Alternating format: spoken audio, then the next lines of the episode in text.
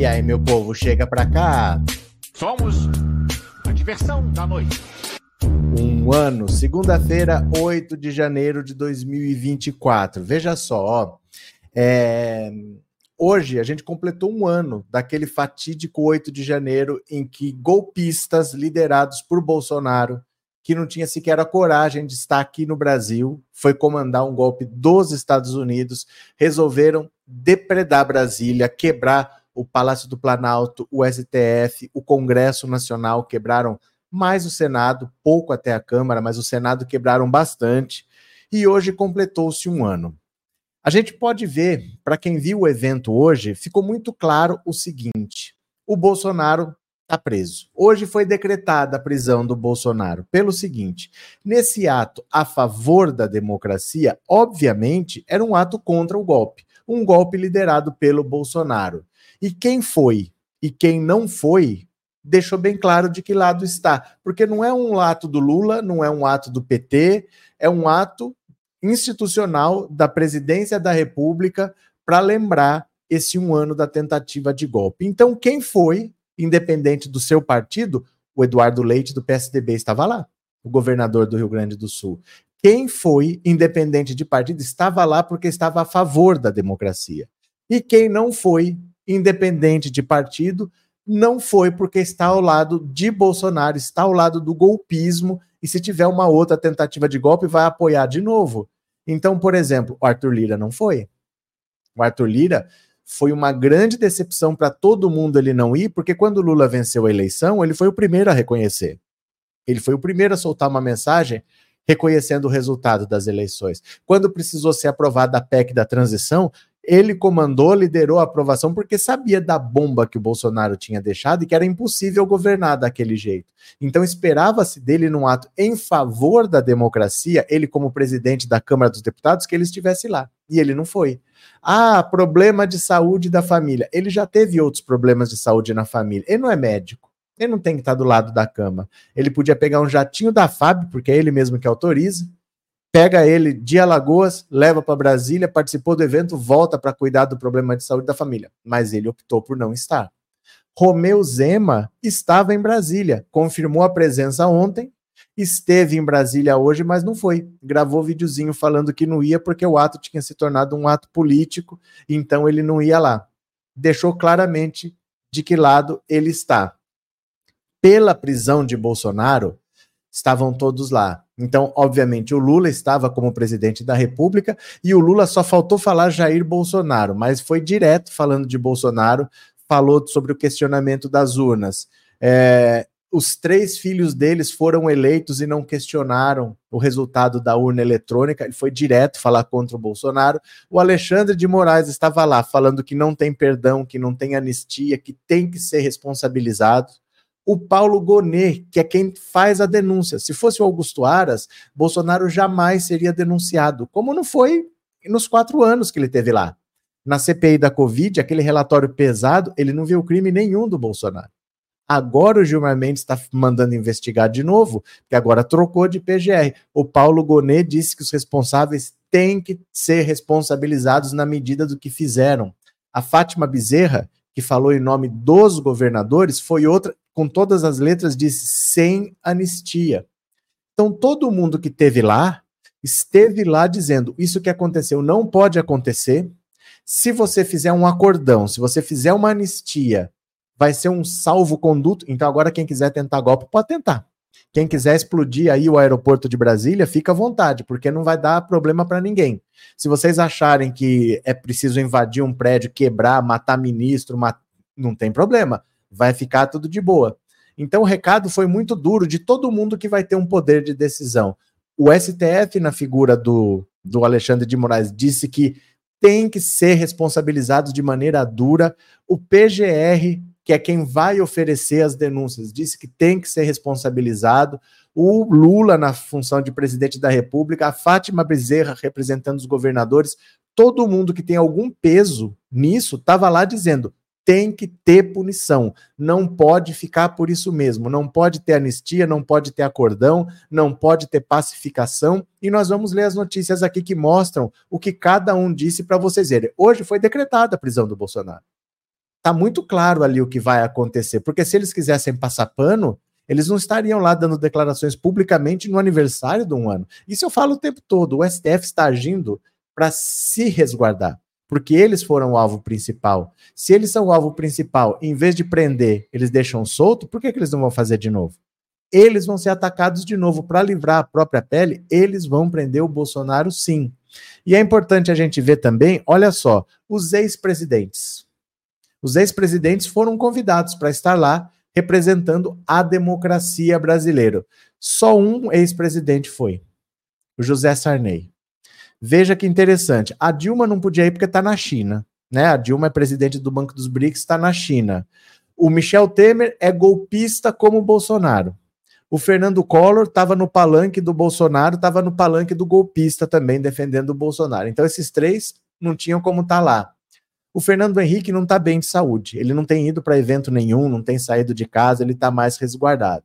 O Itamar Franco já morreu. Você pega desses últimos ex-presidentes que poderiam ir, só tinha um praticamente que poderia ir, até com condições físicas para isso, que era o Sarney. E o Sarney se tornou um grande amigo do Lula. Eu já xinguei o Sarney até não poder mais. Mas hoje, tudo que o Lula precisa, ele conversa com o Sarney. E o Sarney sempre ajuda o Lula. O, o, o Sarney, por exemplo, que sempre comandou a política do Maranhão, quando ele não era o governador, era a filha dele, a Rosiana Sarney, e ele sempre dando as cartas lá, ele foi derrotado pelo Flávio Dino. O Flávio Dino foi governador duas vezes, tirando a família Sarney lá. Mas o Lula conversou com José Sarney e o Sarney trabalhou pela eleição do Flávio Dino no STF. Então, às vezes, lição que fica para nós, hein? Lição que fica para nós. É preciso a gente entender que as coisas mudam, que as pessoas conversam, que as pessoas têm problema no passado, conversam, se entendem e mudam dali para frente. Às vezes acontece na nossa vida, da gente ter uma discordância com alguém, você não se biga com fulano, não sei o quê, até que alguém chega e fala: o que está acontecendo? Vamos resolver isso aqui. E vocês zeram tudo e dali para frente vocês resolvem. Porque a esquerda muitas vezes fica nessa. Ah, mas o José Sarney, no tempo dos maias e dos astecas, fez não sei o quê. Ah, mas o José Sarney na guerra do Peloponeso ficou do lado. Gente, o Lula está mostrando para nós que o amigo que ele tem, com quem ele pode contar, é o Sarney. A gente tem que entender essas coisas. Porque as pessoas conversam, se entendem e mudam dali para frente. Hoje, quem esteve defendendo a democracia foi o José Sarney. E quem está do lado do Lula quando o Lula precisa e nunca se nega a ajudar é o José Sarney. Os outros tá, ó, o Temer é o cara que o Bolsonaro chama quando ele xinga o Xandão e não consegue mais falar com o Xandão, ele manda o jatinho buscar o Temer. O Temer tá de que lado? O Collor tá de que lado? Vai vendo os ex-presidentes. O único que está do lado da democracia, do lado do Lula, é o José Sarney. Então é importante que a gente entenda isso para a gente mudar a nossa maneira de pensar, porque às vezes a gente fica guardando rancores de lá atrás, sem entender que essas pessoas estão lá em Brasília, estão se encontrando, estão conversando, e às vezes uma conversa zera uma situação. Olha, eles se desentenderam lá atrás, mas hoje eles conversaram, eles resolveram aquele problema, já não tem mais aquilo. E nós aqui, às vezes, sem saber, continuamos arrastando isso daí. Mas se aparece na nossa frente, a gente tem que identificar. Hoje, o grande parceiro do Lula é o José Sarney, que teria tudo para estar tá do lado contrário, porque foi o Dino que tirou a família Sarney do governo do Maranhão, mas está do lado do Lula e ajudou na eleição do Flávio Dino. É importante a gente ver esses detalhes. Viu? É importante ver. Eu vou mostrar as notícias agora, a gente vai ler juntos. Eu só vou falar para vocês o seguinte: eu vou explicar o que, que eu fiz esse fim de semana na outra live, porque esse assunto é muito importante. Eu acho bacana, se o tema é esse, falar logo disso, porque imagina a pessoa que entra na live para ver esse assunto, chega aqui e o assunto é outro.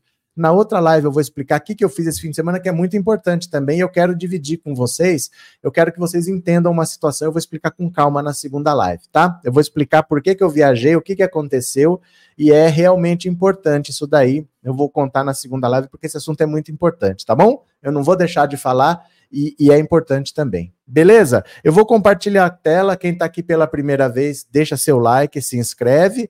E o Pix está aqui, ó, caso você queira colaborar. Bora aqui comigo? Vamos ler aqui as notícias, venha comigo. E foi, olha só, todos que financiaram, planejaram e executaram a tentativa de golpe devem ser exemplarmente punidos, diz Lula. Vai vendo, só tem palavra pesada aqui. Olha só. O presidente Lula disse nessa segunda-feira, durante evento no Congresso, com autoridades dos três poderes, para marcar o primeiro aniversário dos atos golpistas de 8 de janeiro, que todos os envolvidos nos episódios devem ser exemplarmente punidos. Todos aqueles que financiaram, planejaram e executaram a tentativa de golpe devem ser exemplarmente punidos. Não há perdão para quem atenta contra a democracia, contra seu país e contra o seu próprio povo. O perdão soaria como impunidade, e impunidade como salvo-conduto para novos atos terroristas. O presidente leu a maior parte do discurso e falou que a desinformação ajudou a inflar a tentativa de golpe. Também defendeu a regulação das redes sociais. As mentiras, a desinformação e os discursos de ódio foram o combustível para o 8 de janeiro. Nossa democracia estará sob constante ameaça enquanto não formos firmes na regulação das redes sociais. Lula fez críticas indiretas à gestão de Bolsonaro. Liberdade não é autorização para espalhar mentiras sobre vacinas nas redes sociais, o que pode ter levado a centenas de milhares de brasileiros à morte por Covid. Liberdade não é o direito de pregar a instalação de um regime autoritário e o assassinato de adversários. Em um trecho em que falou de improviso, Lula, sem citar o nome de Bolsonaro, disse que o ex-presidente considera que as urnas eletrônicas são falhas, deveria pedir aos seus três filhos, Flávio e Eduardo Carlos, que renunciem a seus mandatos de senador, deputado e vereador. As pessoas que duvidam das eleições e da legalidade das urnas porque perderam as eleições por que não pedem para o seu partido renunciar a todos os mandatos de deputados e senadores? Os três filhos dele que foram eleitos, por que não renunciam em protesto à urna fraudulenta? No início, Lula fez uma saudação especial ao presidente José Sarney. Em suas palavras, um homem que tem muito a ver com a consolidação do processo democrático brasileiro. Também participaram Rodrigo Pacheco, Barroso e Alexandre de Moraes. As palavras do, do Lula foram duras, foram diretas, não foi indiretamente, não foi, não ficou nada subentendido. Ele falou claramente o que tem que ser Bolsonaro na cadeia, sem conversa. Mas o Alexandre de Moraes também foi muito firme e o Paulo Gonet também foi firme, a Fátima Bezerra foi firme, nós vamos ver aqui. Hoje foi decretada a prisão do Bolsonaro. Hoje ficou claro para todo mundo, para quem ainda tinha dúvida, ah, mas vai ter um acordão, vai ter uma anistia. Hoje está muito claro que não vai ter. O Gonê vai denunciar o Bolsonaro, o STF vai aceitar a denúncia, vai julgar e vai condenar. Hoje já ficou muito claro isso, viu? Deixa eu ver aqui quem colaborou. Elaine, obrigado pelo super chat, valeu. César, obrigado. César Previdente, obrigado pelo super sticker, valeu. Regina, obrigado pelas assinaturas de coração. Regina, cinco pessoas vão se tornar membros do canal porque a Regina comprou cinco assinaturas e o YouTube que sorteia. Obrigado, viu, Regina? Ailton, minha cerveja já está gelando para o momento da prisão do Bolsonaro. O Gonê já está trabalhando, a Polícia Federal está passando as investigações para ele, o Judiciário está em recesso. Então nada vai acontecer antes do dia 25 de janeiro, mas já é dia 8. Já é dia 8. A partir do dia 25, qualquer dia ele vai apresentar a denúncia o STF vai aceitar essa denúncia, o Bolsonaro passa a ser oficialmente considerado réu, e isso acontecendo provavelmente lá para fevereiro, deve ser marcado um julgamento para março, para abril, alguma coisa assim, né? Aí ele vai ser preso, ele vai ser condenado, ele vai ter ainda recurso, tal, que eles vão julgar rápido, mas provavelmente no primeiro semestre Bolsonaro deve estar preso, viu? É, Paulo, obrigado pelo super chat. Valeu, Eneida, obrigado pelo super sticker. Jesus, tem uma cerveja artesanal premium reservadinha para comemorar quando sair essa ótima notícia. Não vai demorar. Não vai demorar. Cléo, sem anistia, obrigado, Cléo. Valeu. Deixa eu ver o que, que vocês estão falando. Deixa eu ver. Opiniões, opiniões. Marcos Henrique, ele vai comer pescoço de galinha no presídio da Papuda ou Bangu 8. Cadê? José Ivo, professora Fátima é do meu estado com muito orgulho. Já vamos ler o que, que ela falou aqui, que foi bem, bem pesado, viu? Luciene, cadeia já para os terroristas do 8 de janeiro e a família Bolsonaro sem anistia. Quem mais? Salomão, ele vai alegar insanidade mental, já está tudo armado. O Salomão, eu vou falar uma coisa para você. Não fala besteira. Fala besteira. Se fosse assim, não tinha ninguém preso, é só alegar insanidade mental. Fala besteira, de verdade, assim. Quando a gente está num debate político, ou a gente tem um argumento político, fundado, com justificativo, ou a gente não fala besteira, não, porque é uma besteira muito grande isso. Por que, que o Brasil tem a terceira maior população carcerária do mundo se é só alegar insanidade mental? As pessoas ficam soltas? Será que é assim mesmo? De verdade, assim, é, a gente tem que levar as coisas com um pouco mais de seriedade, né? Porque, assim, é grave o que aconteceu. É grave o que aconteceu. Então a gente tem que encarar essas coisas com seriedade. Não é de brincadeira, de piada. Aconteceu coisa muito séria. Na invasão do Capitólio morreram cinco pessoas. Aqui só não morreu porque era gente rica, porque é gente branca. Se fosse protesto de esquerda, a gente estava contando os cadáveres até agora. Então vamos tentar levar a sério, viu? Não, não vamos falar coisas ao vento assim, não. Alzenir, obrigado pelo super sticker, valeu, muito obrigado. Edmilson, boa noite, eu gostei muito do recado que os ministros e o PGR deram hoje. Acho que os bozos que tentaram dar um golpe não vão dormir. É que eles já sabem, Edmilson. Eles já sabem, tinha que ter dado certo é o tipo da coisa que não pode dar errado. Não tem como, por exemplo, imagina assim: eu não sou ninguém, aí eu vou desafiar o Mike Tyson e a luta é marcada. Eu sei que eu vou cair, vou tomar um, um nocaute, não vou lutar. Isso eu já sei. Entendeu? Então, quando você compra uma briga dessas, pô, o cara tentou dar um golpe de Estado. Ele tem que conseguir. Se ele não conseguiu, ferrou. Eles sabem que não vai dar certo. Por que, que o presidente Lula, por que, que o judiciário, que foi o grande alvo, ia deixar barato. Então não tem como você não conseguir. Eles já sabem que, que vai todo mundo ser preso e tá barato. Se for preso, está barato, porque se eles conseguem, eles iam matar os opositores. Foi o que aconteceu em 64, né? Por que, que você pede intervenção militar? Porque o exército tem armas. O exército não distribui flores. O exército mata. Foi o que aconteceu em 64. Pessoas foram mortas, foram presas, foram torturadas, foram exiladas. Então, para eles, ser preso está barato. Porque eles fariam pior se eles conseguissem dar o golpe. Então é o tipo de coisa que eles sabem que eles vão ser presos, porque não, não pode não dar certo. Você jogou todas as fichas, você foi até o máximo. Se a casa caiu, a casa caiu. Não tem muito o que fazer. Eles sabem que eles vão ser presos. Valeu, Edmilson. Obrigado pelas palavras, viu? Vini, que PR está a pleno vapor nas investigações e as prisões do golpista. A, PR, a PF praticamente já terminou o trabalho dela. Praticamente está tudo pronto. Eles só não entregaram tudo para a PGR porque era a equipe do Aras que estava lá. O Gonet acabou de tomar posse, ele fez uma limpa, tirou todo mundo que estava indicado pelo Aras, porque era tudo gente que ia passar pano para o Bolsonaro, e formou a equipe dele. Então, a partir de agora, os resultados vêm, mas o trabalho da Polícia Federal praticamente já acabou. Rosa, obrigado pelo super sticker, viu? Muito obrigado de coração. Valeu. Trevosa, valeu Trevosa, boa noite. Carlos, as pessoas conversam, se entendem e mudam, eu concordo, mas minha dúvida é se também inclui bolsonaristas raiz. Carlos, é que assim, o, é, você está confundindo duas coisas. Está confundindo duas coisas. O que eu falei é o seguinte, por exemplo, eu briguei com você, a gente se desentendeu. Eu ofendi você, ofendi sua mãe, ofendi sua família, eu fui grosseiro com você e você foi grosseiro comigo, tá? A gente não se fala. Um dia a gente pode sentar para conversar e falar: cara, o que aconteceu? Nós dois passamos do ponto, vamos resolver? Você percebe? É uma situação em que os dois querem resolver. Você está me apresentando uma situação de um bolsonarista raiz que é uma pessoa que não quer mudar de opinião. Eu não estou falando disso. O que eu estou falando é pessoas que estão em Brasília e se encontram o tempo todo, com muita frequência conversam e se entendem. Mas são pessoas que estão buscando um entendimento. Você entende a diferença? Você está me falando, ah, mas o Bolsonaro, esse não quer mudar. Não é questão de conversar com ele, ele não quer conversar com você. Ele não quer te ouvir. Ele só leva em consideração o zap zap da Tiririca. Você pode falar o que você quiser que para ele não serve. Não é disso que eu estou falando. O que eu estou falando é, se o Lula e o Sarney já tiveram divergências, e tiveram muitas, eles já conversaram e já resolveram. Quando as pessoas querem resolver, isso pode acontecer e acontece com frequência, mas não é o caso de bolsonarista raiz. Você percebe? É disso. Valeu? É, Jesus, no caso dos bolsonarentos, não há saídas, são incuráveis. Então, mas são pessoas que não querem resolver problema. Não é disso que eu tô falando, né? Bora para mais uma. Olha só, Alexandre de Moraes, venham comigo.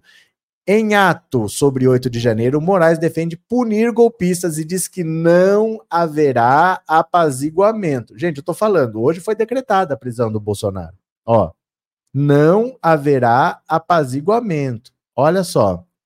O presidente do, do TSE, Alexandre de Moraes, defendeu nessa segunda-feira a punição dos participantes dos atos golpistas de 8 de janeiro. Segundo o ministro, não se pode confundir paz e união com impunidade e nem haverá apaziguamento. O fortalecimento da democracia não permite confundirmos paz e união com impunidade, apaziguamento ou esquecimento. Impunidade não representa paz e união. O apaziguamento também não representa paz e nem união. O apaziguador, como lembrado pelo ministro Winston, Winston Churchill, é alguém que alimenta um crocodilo esperando ser o último a ser devorado. Esquecimento, também da mesma maneira, não significa nem paz nem união, porque ignorar atentado à democracia seria equivalente a encorajar grupos extremistas aos atos criminosos de golpistas. As declarações de Moraes foram durante a cerimônia Democracia Inabalada, que marca um ano dos atos golpistas de 8 de janeiro. Segundo Moraes, todos aqueles que pactuaram covardemente com a quebra da democracia e de um regime de exceção serão devidamente, ó, serão devidamente investigados, processos, processados, responsabilizados na medida de suas culpabilidades. A cerimônia contou com a presença de Lula, Rodrigo Pacheco e o Barroso. O presidente da Câmara, Arthur Lira, era aguardado, mas alegou um problema de saúde de um familiar e não compareceu. Então veja só, é mais uma peça-chave que estava lá para defender a democracia e dizendo de que não haverá apaziguamento. Se estão esperando anistia, se estão esperando que a gente vá passar pano, que a gente vai deixar para lá, não vai acontecer. Gente, os bolsonaristas queriam enforcar o Alexandre de Moraes na Praça dos Três Poderes. Isso foi dito semana passada, não por acaso. Eles estão preparando o caminho para a prisão do Bolsonaro e estão mostrando: olha, vocês estão vendo aqui? Vocês estão vendo que eles são capazes? É por isso que eles vão ser presos. Não é porque é a urna eletrônica, não é por causa de ideologia. Eles cometeram crimes. E eles queriam cometer crimes ainda piores. Essas pessoas não são santas. Todo o ambiente está sendo pavimentado para a prisão do Bolsonaro. Os discursos de hoje deixaram muito claro: Bolsonaro vai ser preso. Hoje foi decretada a prisão do Bolsonaro. Se alguém ainda tinha dúvida, Ouça o que eles falaram para você ver como foi pesado, viu? Fábio, é, hoje Bolsonaro só levou pancadas até. Está até zonzo até agora, né? Moura, o Bozo se escondeu, o barco do Arthur Lira afundou. Viva a democracia! Antônia, fiquei surpresa ao saber que até o governador do DF foi conivente com tudo o que aconteceu. Na época parecia que o Ibanês não teve culpa, mas não tem como, Antônia. Não tem como, porque se você pensar que a segurança do Distrito Federal é responsabilidade do governador do Distrito Federal, nada aconteceria sem a anuência e a atuação dele. Ele teria que concordar, ele teria que agir, não é só se omitir. Não é assim, olha, gente, eu tô sabendo, mas eu deixei para lá. Não é suficiente. Ele teria que agir. Porque ele chamou para ser secretário de segurança pública dele o ministro da Justiça do Bolsonaro, o Anderson Torres. Você entende? O Anderson Torres fez o plano, ele demitiu todo mundo, os líderes, tirou os líderes da função assim que ele assumiu e foi para Miami, onde o Bolsonaro estava, no dia 6. Ele viajou no dia 6 para Miami. O Ibanês chamou para trabalhar no governo dele como secretário de Segurança Pública o Anderson Torres, que era o ministro da Justiça do Bolsonaro. Então não tem como ele não participar. Nada disso aconteceria sem a participação do Bolsonaro, do Anderson Torres, do Ibanês, do Mauro Cid, de lideranças da Polícia Militar do Distrito Federal, da Polícia do Exército, até da Polícia Federal. Essa gente precisou participar, senão não aconteceria. Não é tanta gente. Tinha umas 4 mil pessoas lá. O estádio de futebol tem muito mais. E eles controlam torcida organizada com muito menos policial. Tem muito, tinha muito mais policial em Brasília do que tem num campo de futebol e tinha muito menos gente em Brasília do que tem num campo de futebol. A polícia controlaria aquilo com tranquilidade. Não controlou porque não quis. Eles invadiram porque abriram as portas. Eles escoltaram os golpistas do acampamento até a Praça dos Três Poderes. O acesso estava bloqueado, estava proibido e eles escoltaram para lá. Então tinha que ter a participação das autoridades, senão não aconteceria. Controlar três ou quatro mil pessoas não é difícil. A polícia controla muito mais com menos gente, né? Manuel, boa noite. Não vi nada como foi a manifestação, mas vi uns bolsonaristas soltando fogos pelas ventas. Do que você está falando? Hoje ou um ano atrás, né? É, Dalto, um erro foi ter deixado o cara amassada do Ibanês livre, leve e solto. É porque não é assim, Dalto. Não é assim. Não é, ah, deixou ele solto. Não, ele tem que ser julgado e condenado. Você não prende porque você quer prender. Você tem que. Ele foi afastado do governo por uns dias para dar o um recado para os outros governadores: olha, quem se meter com um golpe vai ser afastado pela justiça. Então ele foi tirado pelo governo para servir de exemplo, mas tem que ser julgado e condenado. As pessoas não são presas simplesmente porque eu quero prender. Tem que ter um processo, né? É assim que funciona. Uh, Mineirinho presenteou com uma assinatura. Obrigado, Mineirinho. Obrigado. Mais uma pessoa vai se tornar membro, hein? Quem está assistindo a live pode se tornar membro por um mês, porque o Mineirinho comprou uma assinatura para vocês. Que legal, né? José Ivo, tem gado na live chorando. Tem gado chorando em todo lugar, gente. Isso daí. Kleber, não haverá passapanismo para os amantes da ditadura e conspiradores da democracia. Isso eu falo desde que aconteceu desde que aconteceu, porque a vítima foi o STF. Gente, eles queriam matar ministro. Por que, que eu posso prender o cara que quer me matar e eu vou deixar solto para ele tentar de novo? Nenhum juiz faz isso. Se você se indispuser com um juiz, se entrar na justiça, você perde. O cara não perdoa. O juiz, ele é sempre corporativista e ele se acha Deus. Então, se você tem um problema com o juiz, ele nunca te perdoa. Não existe juiz te perdoar. Ele pode perdoar o que você fez para outra pessoa, mas contra ele nunca. Então, quem atentou contra o STF não vai ser perdoado pelo STF. Isso aí eu estou falando há um ano. Mas hoje, hoje todo mundo que tem poder de decisão estava lá falando o Bolsonaro vai ser preso, né? Hoje foi decretada a prisão do Bolsonaro, viu? É Maria Cleonice, eu vi e lembro do dia 8 na TV policiais escoltando. É, sem a participação da polícia, de todo mundo que tinha decisão ali, não aconteceria. Venha comigo ler mais uma, venha comigo ver ler mais uma. Olha o Paulo Gonet. Paulo Gonet diz que os envolvidos no 8 de janeiro sofrerão consequências penais, independente de status social.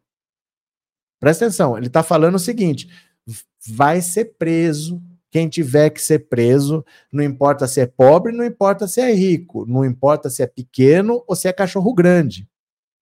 Paulo Gonet está falando que quem tem responsabilidade vai ser preso, consequências penais, independentes do status.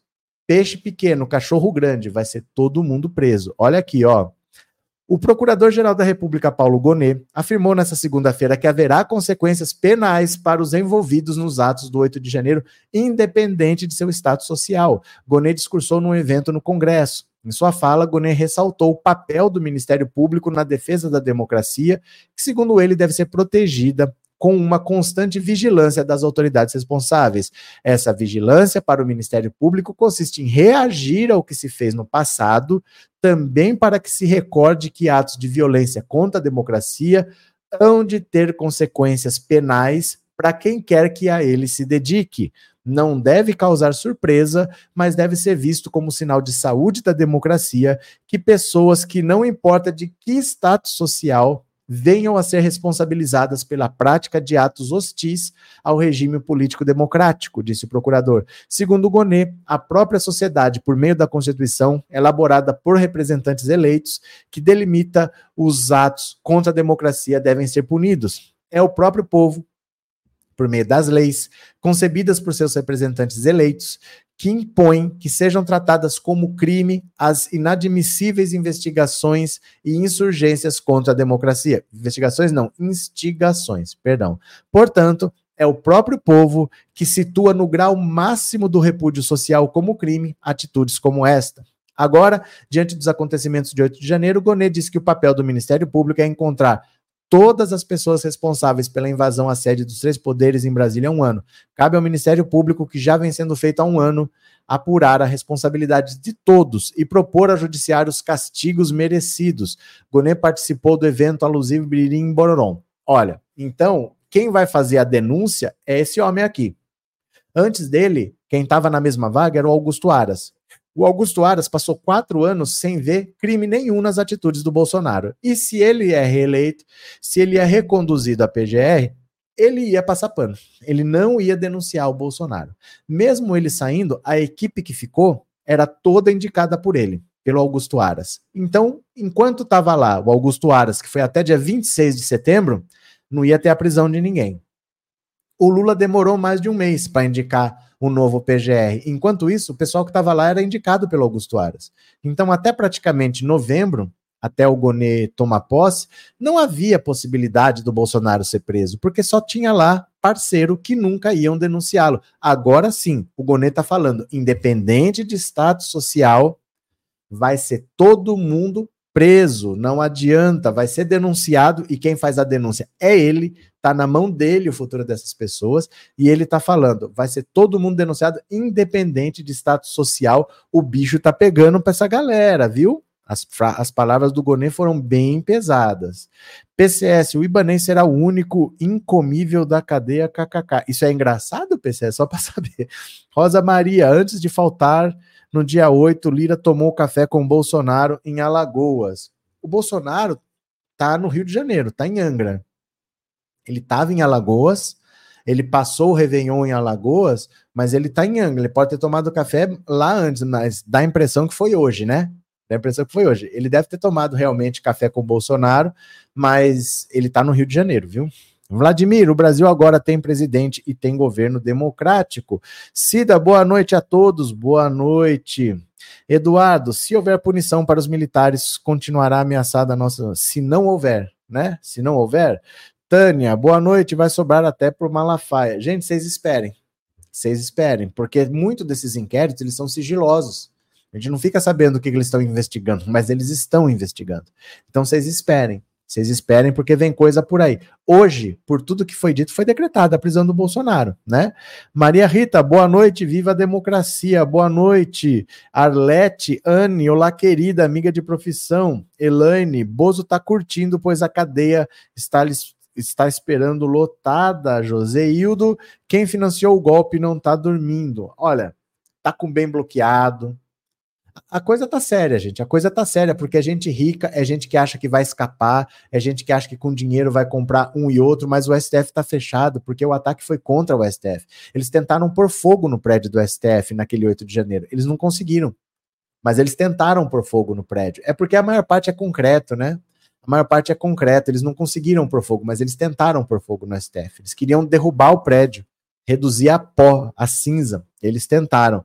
Veja o que disse a Fátima Bezerra. Olha só, representante dos governadores. Sem revanchismo, mas também sem anistia, diz Fátima Bezerra sobre a reação ao 8 de janeiro. Hoje, gente, hoje ficou muito claro o que vai acontecer. Olha aqui, ó. A governadora do Rio Grande do Norte, Fátima Bezerra, defendeu a punição aos que financiaram, organizaram e incitaram a tentativa de golpe. Com coragem e lucidez, é necessário afirmar: sem anistia. Ela falou isso na frente do Lula, na frente do Alexandre de Moraes, na frente do Gonê, sem anistia. Não se trata de sentimento de vingança, revanchismo. É, antes de tudo, um ato pedagógico. Os que atentaram contra a democracia cometeram um crime e precisam responder pelos seus atos. Bezerra foi a primeira a discursar no evento Democracia Inabalada, realizado no Congresso Nacional na marca de um ano dos atos golpistas. Como suplente do Fórum Nacional dos Governadores, ela substituiu o presidente Ibanês Rocha, que não foi à cerimônia. Lógico que não foi. Você acha que o, o Ibanês ia aparecer lá? Claro que o Ibanês não foi, né? O evento teve a presença de Lula, Rodrigo Pacheco e o Barroso. Pronto. Os governadores que foram Renato Casagrande, Raquel Lira, Rafael Fonteles, Fábio Mitidieri, Eduardo Leite, Jerônimo Rodrigues, João Azevedo, Eumano de Freitas, Carlos Brandão, Helder Barbalho. Vocês separam que, assim, do sul, sul-sudeste, só o Eduardo Leite. Não foi o Tarcísio, não foi o Cláudio Castro, não foi o Zema, não foi o Ratinho Júnior, não foi o Jorginho Melo. Do sul-sudeste, só foi o Eduardo Leite. E a grande maioria de quem foi é do Nordeste né? Ó, Pernambuco, Piauí, Sergipe, Bahia, Paraíba, Ceará, Maranhão, Pará. A maioria é do Nordeste que foi. Não foi Sul, Sudeste, não foi ninguém. Eles estão descendo. De que lado eles estão? Então, eu digo para vocês que hoje foi decretada a prisão do Bolsonaro, porque foi, ficou exposto quem está do lado dele e quem está contra. Quem está contra foi o Lula foi, Alexandre de Moraes foi, o Paulo Gonet foi. Esses três são chaves. Já era. Já era, não tem o que fazer. Se esses três foram, já era. O Arthur Lira não foi. Dane-se, ele não tem nada a ver com isso. O Zema não foi. Dane-se, ele não tem nada a ver com isso. Então o destino de Bolsonaro está traçado. Quem foi está do lado da prisão dos bolsonaristas e quem foi disse sem anistia, sem apaziguamento, sem perdão, quem fez vai ter que ser responsabilizado, né? Conceição, Sudeste foi Casa Grande do Espírito Santo, verdade. Carlos, ou Casa Grande, né? É, Rita, viva a democracia sem anistia para os golpistas e terroristas. Fátima, boa noite a todos. Boa noite, Fátima. É, Tânia, oi, César Previdente, muito obrigado pela assinatura. Pronto. Coração Valente, Caiado não foi. Não, Caiado não foi também não. É, provavelmente Ratinho Júnior tem culpa no cartório. Olha, pode aparecer muita coisa contra muita gente que não está se falando por aí, porque os inquéritos são sigilosos. Tá tudo com Alexandre de Moraes, os inquéritos são sigilosos, né? Espero que o povo nas próximas eleições não votem nesses governadores golpistas. Ah, Elaine, eu vou falar uma coisa para você. Não pense nisso. De verdade, não adianta você pensar nisso, porque o povo esquece. Gente, esses bolsonaristas votaram no, no Zé Trovão de tornozeleira eletrônica. De verdade, eu acho que a gente tem que entender a cabeça de um bolsonarista. Nós já estamos convivendo com eles há seis anos. Teve a campanha em 2018, quatro anos de Bolsonaro, primeiro ano de governo Lula. Eles votam, gente, eles não estão nem aí, de verdade, assim. Eles votam em bandidos sem o menor constrangimento. Se ficar provado que o Bolsonaro, ó, pensa assim: Bolsonaro foi condenado a 20 anos de prisão.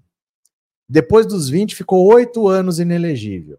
Daqui 30 anos, o Bolsonaro diz: esse povo vota, não tá nem aí.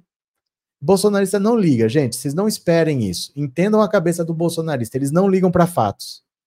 Eles não estão nem aí. Eles não ligam. É bandido, eles votam, não tem problema. Votaram no Zé Trovão de tornozeleira eletrônica. Eles não têm esse constrangimento, não, viu?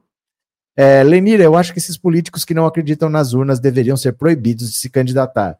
Eu acho que as pessoas deveriam entender que não é ridículo o cara errar o pênalti e colocar a culpa na bola o cara vai chutar um pênalti, um jogador de futebol vai chutar um pênalti, e ele erra, a bola vai lá longe, ele fala que a culpa é da bola. Ah, essa bola é muito redonda. Ah, mas essa bola ela é diferente. Não, essa bola. O cara vai pôr a culpa na bola. É a mesma coisa o político que perde põe a culpa na urna. Isso era para ser chacota. Não devia ter gente batendo palma falando, ah, é a urna mesmo, é a urna. Gente, é a mesma coisa que o cara bater um pênalti, errar e pôr a culpa na bola. É ridículo. Mas o bolsonarismo vota. Eles não ligam para isso, não, né? É, Arlete, eles não têm escrúpulos, nem um pouco. Eles não têm nem um pouco de escrúpulos. Rita de Cássia, como disse o Cacai, esses que não foram não mereceriam mesmo estar lá. Marlene, boa noite, companheira, companheirada do canal Pensando Alto, Campo Largo, Paraná. Pronto. Quem mais está por aqui? Carlos Guerra, boa noite a todos. Esses governadores que não foram serão candidatos à presidência em 2026 contra o Lula. Todos irão perder o emprego. Carlos, eu vou falar uma coisa para você é um grande erro desse pessoal achar que só porque eu fui um governador, eu tô pronto para ser presidente. Sabe por quê? Porque você tem que conversar com o Brasil. Por melhor que você tenha feito um bom governo no seu estado, isso não quer dizer nada para quem está em outro estado. Olha, por exemplo, o estado de São Paulo. Praticamente todo mundo que foi governador de São Paulo tentou ser presidente da República e não passou nem perto.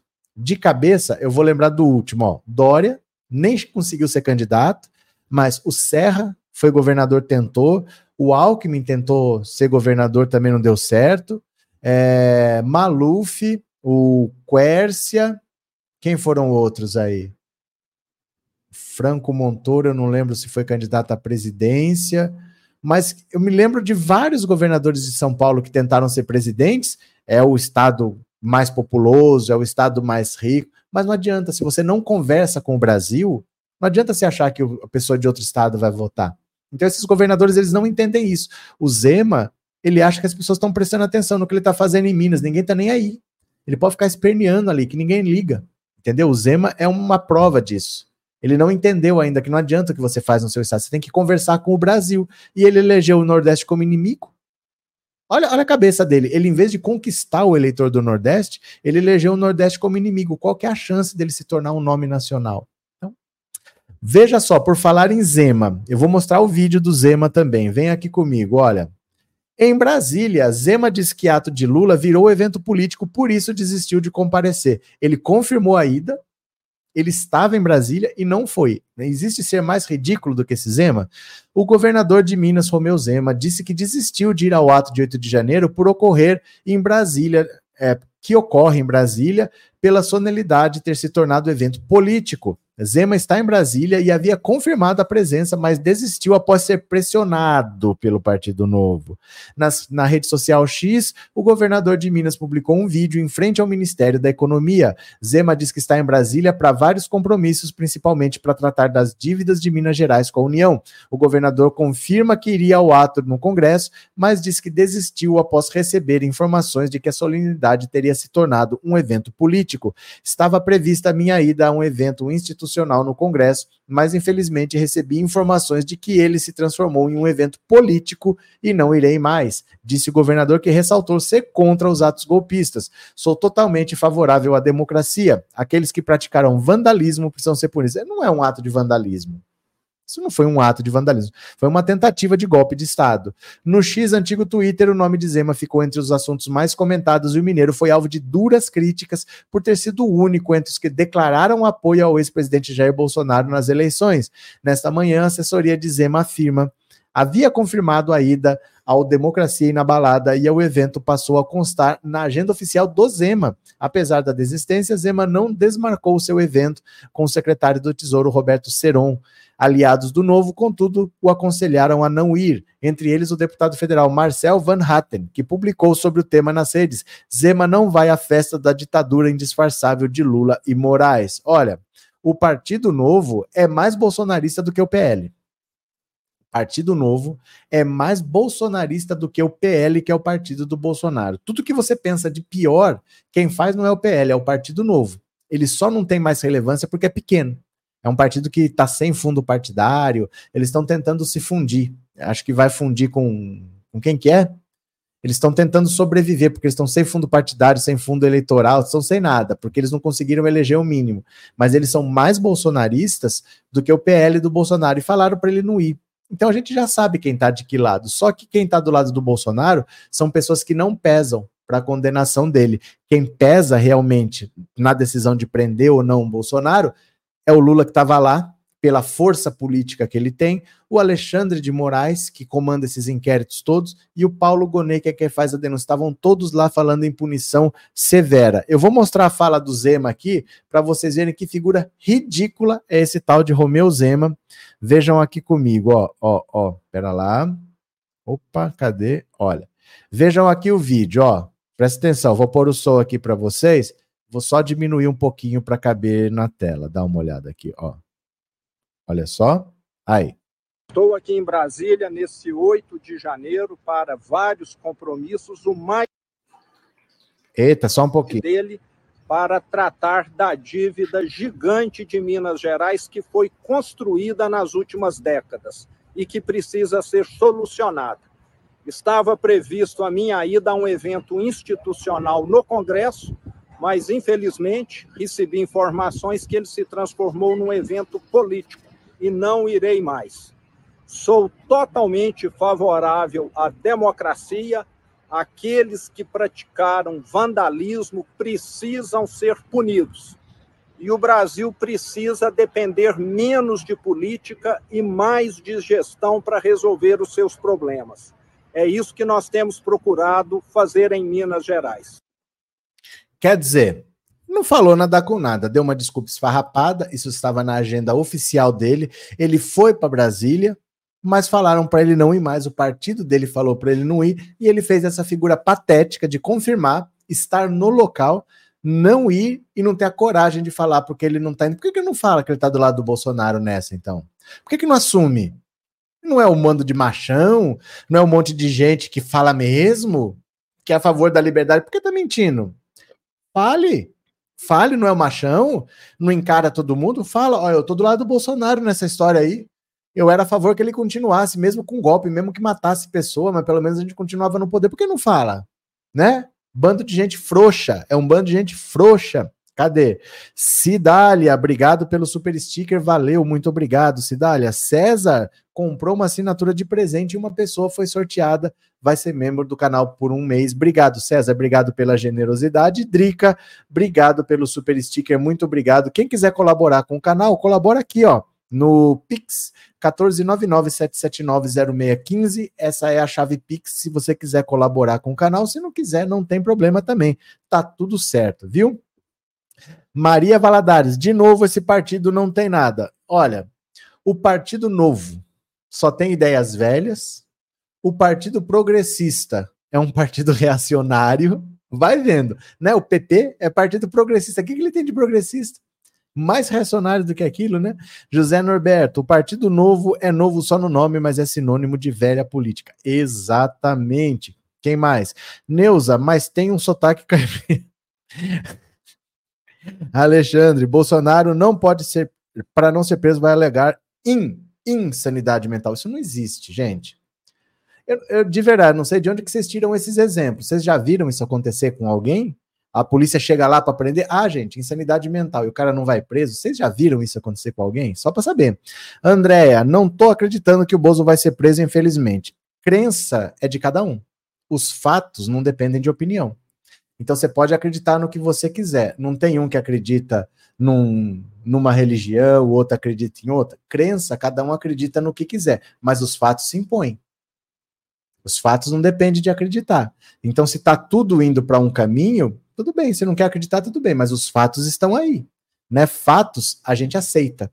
Fatos não é questão de acreditar. Fatos a gente aceita. Né? É, Alexandre, Bolsonaro. Ah, Alexandre, pra, enroscou o disco. Lívia, machão só nas redes, mas pessoalmente tudo covarde vendo o Xandão. E com medo também de encarar os governadores do Nordeste que estavam lá. Porque esse Zema aí, ele falou, todo mundo sabe o que, que ele falou, né? Ana Maria, Sudeste foi. Professor, viva a democracia. Ana, deixa eu falar. Espírito Santo ninguém nem lembra que existe. Espírito Santo. É, diva, chamar o Zema de ridículo é elogiá-lo. Essa coisa não tem expressão no nosso idioma para classificá-lo. Vou mostrar para vocês agora. Adivinha o que disse Ciro Gomes? Tinha que aparecer Ciro Gomes para falar groselha para variar. Adivinha o que, que falou Ciro Gomes? Vocês conseguem imaginar? Teve a cerimônia, um evento pela democracia. O que Ciro Gomes falou? Olha só, venham aqui comigo, vou pôr na tela Bora, deixe seu like, não se esqueça do like. Ex-aliado de Lula, Ciro Gomes diz que 8 de janeiro é explorado politicamente e alfineta, igualmente desonesto. Olha, o Ciro Gomes é uma das figuras mais podres do Brasil, não é da política, não. O ex-governador do Ceará, Ciro Gomes, usou as redes sociais nessa segunda-feira para alfinetar seu ex-aliado, presidente Lula ampliar aqui um pouquinho. No dia em que o presidente realiza o ato Democracia Inabalada, que marca o primeiro ano após o ataque antidemocrático de 8 de janeiro, o pedetista afirmou que as manifestações são exploradas politicamente. Em sua mensagem veiculada em seu perfil no X, Ciro primeiro condenou a depredação do patrimônio público que ocorreu em 2023, os atos de vandalismo e de depredação do patrimônio público ocorridos por insubmissão política aos resultados eleitorais devem ser punidos exemplarmente, principalmente a partir dos grandes responsáveis pelo seu financiamento e motivação. O político, contudo, alega que esta punição não é o que está acontecendo e alfineta sutilmente Lula. Explorar politicamente o fato deplorável é igualmente desonesto e é o que está acontecendo. Aliados por anos, Ciro chegou a ser ministro da Integração Nacional no primeiro mandato do presidente entre 2003 e 2006. O distanciamento, todavia, ocorreu nas eleições de 2018, quando o ex-governador teria negado o convite para ser vice de Lula e posteriormente viajado para Paris no segundo turno entre o atual ministro Fernando Haddad e o ex-presidente Jair Bolsonaro. Quatro anos depois, Ciro intensificou suas críticas e desde então faz oposição ao atual governo. Essa postura com o PT, inclusive, motivou uma briga com seu irmão, o senador Cid Gomes, que deixará o PDT em fevereiro e migrará para o PSB. Que eu saiba, o Cid Gomes já saiu. Já saiu do PDT, ele ainda não foi oficialmente para o PSB, mas ele já saiu, já entregou a carta, porque senador não tem fidelidade partidária, né? Quem tem são deputados estaduais, é, federais e os vereadores, aqueles que são eleitos para cargos de caso que tem bancada, voto de legenda, esses têm fidelidade.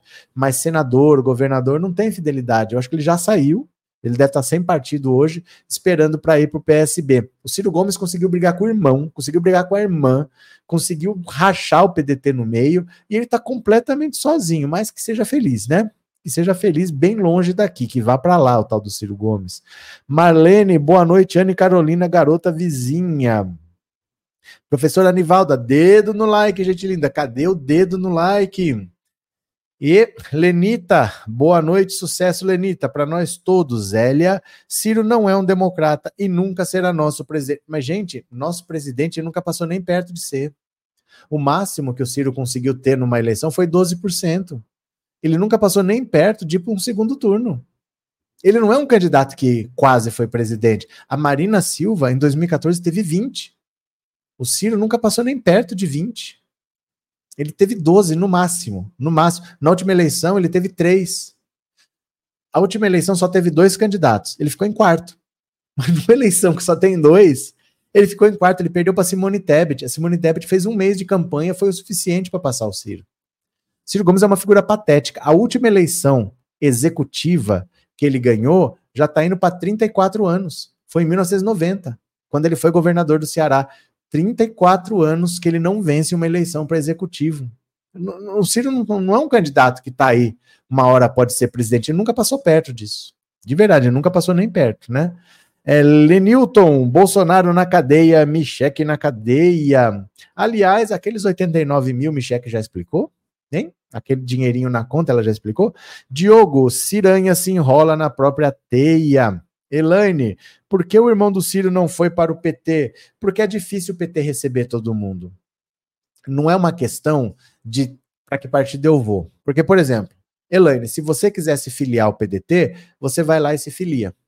Tudo bem. Mas se você quiser ter uma vaga para ser candidato a alguma coisa, a maior parte das vagas já tem dono. Porque funciona assim: você vai receber um dinheiro, né? Que chama o fundo eleitoral para fazer a campanha.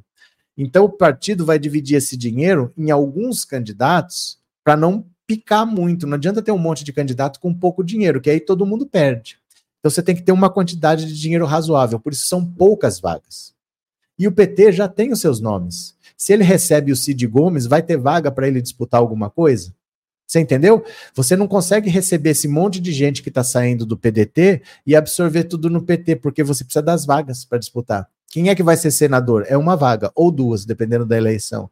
Quem é que vai ser governador? É uma vaga só. Quem é que vai ser candidato a prefeito de uma capital? É uma vaga só. No PT, tá praticamente coberto isso daí. O PT não tem como receber tanta gente importante. Receber gente comum tem.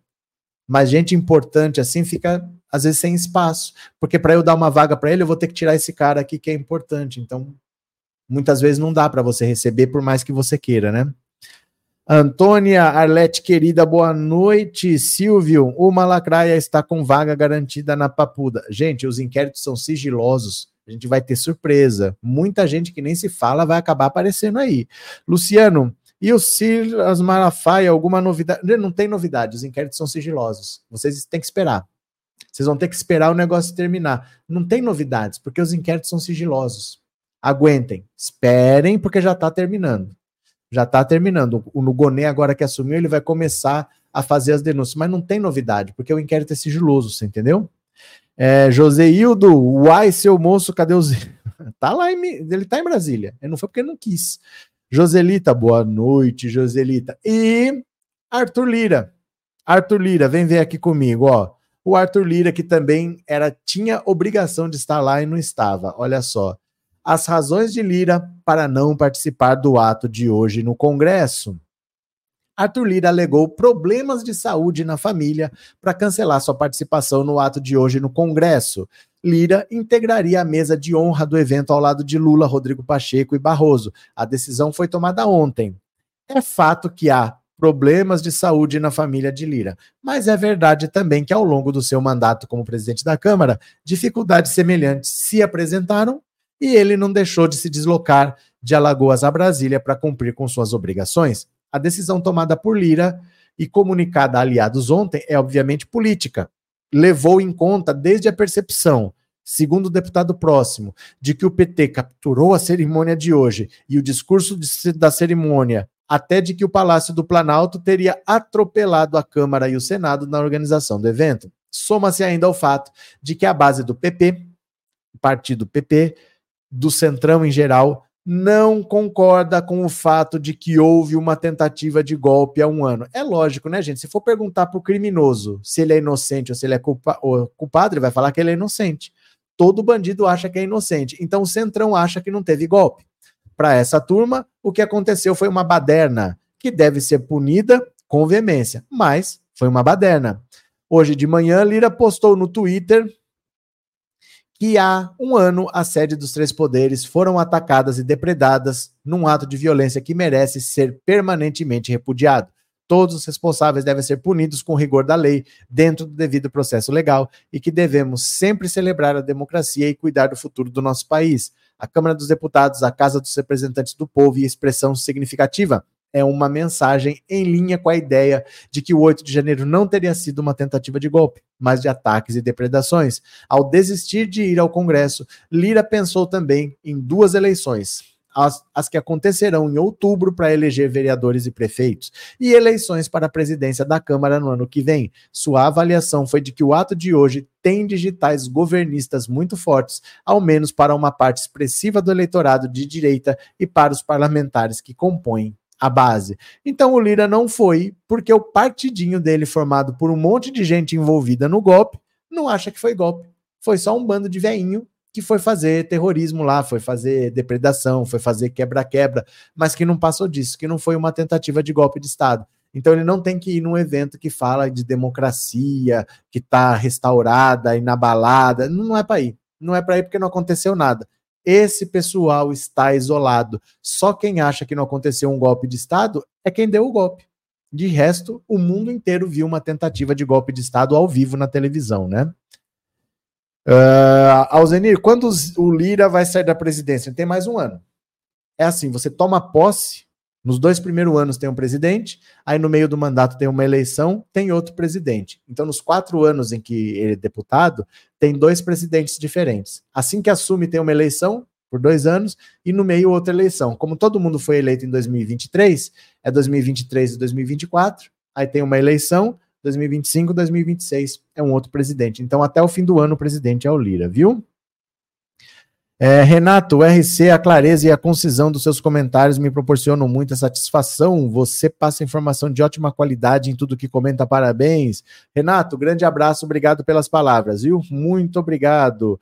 É, Sandra, e os planos de prender o ministro Alexandre? Como assim? Tá tudo nos inquéritos. Está tudo nos inquéritos. É que assim, os inquéritos são sigilosos.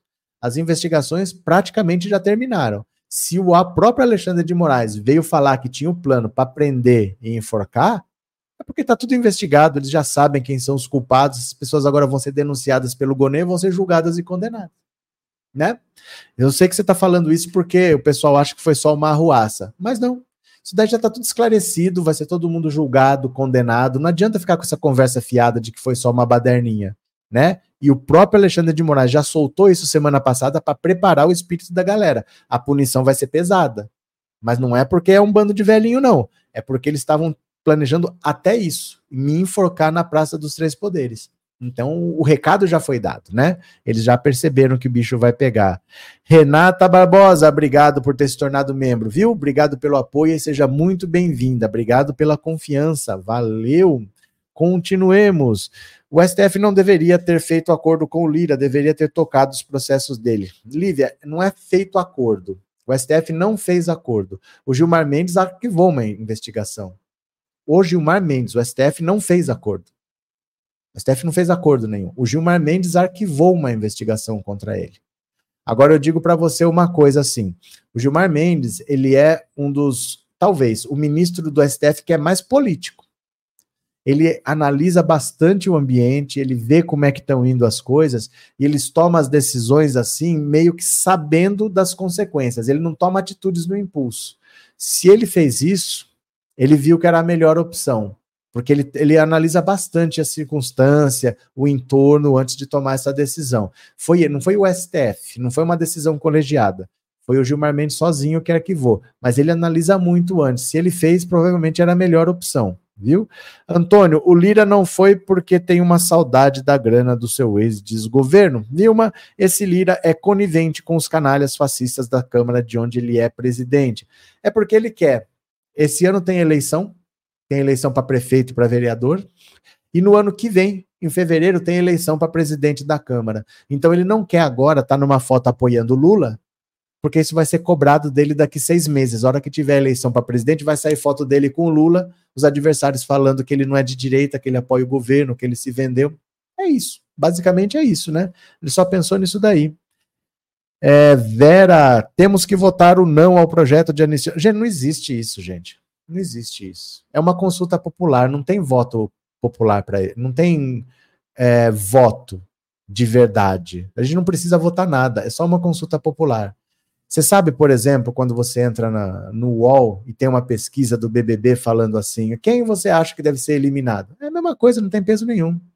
O voto que vale é o do deputado. Não existe temos que votar por causa de. Esquece esse projeto do Mourão. Esquece esse projeto do Mourão. Não existe nada acontecendo. É uma consulta popular. Pode ficar tranquila. Pode ficar tranquila. Não tem peso nenhum. Não é oficial. Não vale nada. Não significa nada. Ele tem um projeto de anistia que não está sendo levado em consideração por ninguém. Por ninguém. Tá? É, é, o STF derruba, mesmo que um dia eles votassem, o STF derruba, vai dizer que é inconstitucional você ter um crime fazer um projeto de lei para perdoar um crime. Não há chance disso acontecer. Pode ficar des, des, despreocupada, pode ficar tranquila, não tem nada. Fica tranquila, de verdade. Não tem nada acontecendo. É uma consulta popular, pode dar o que for, não altera nada, de verdade. Pode ficar tranquila mesmo, de verdade, viu? Sei. Tem que saber mesmo, é uma consulta popular. Os, os projetos não são aprovados por consulta popular, são aprovados no plenário da Câmara. Não quer dizer rigorosamente nada, viu? Múcio, vai chegar a hora do Lira. Vamos ver, gente. Tem que esperar para ver, né? Nós já vamos ter a responsabilização de muita gente, muita gente mesmo. Vamos ver o que acontece. Ó, eu vou parando por aqui, mas eu volto às 21 horas, vai ter outra live. Eu espero, ó, 3.700 pessoas aqui. Eu espero que estejam todos aqui para a gente conversar sobre a Michelle Bolsonaro, que ela falou hoje, Carla Zambelli, que fez jejum, não sei o que ela inventou de fazer jejum, e patriotários tentaram mudar na Wikipédia a explicação sobre o 8 de janeiro. Eles tentaram mudar, foram proibidos pela rede, não foram autorizados. Voltem aqui para ver os patriotários que adoram passar vergonha, eles foram estão reclamando da Wikipédia, eles não têm mais o que fazer mesmo, né? Então, bora, quem tiver aí, ó, entre as 8 e 9 horas, você tem uma hora para colaborar com o canal no Pix. Eu volto às 21 horas. Valeu? Beijo, beijo, beijo. Até daqui a pouco, 21 horas eu volto. Eu já fui. Valeu, beijo.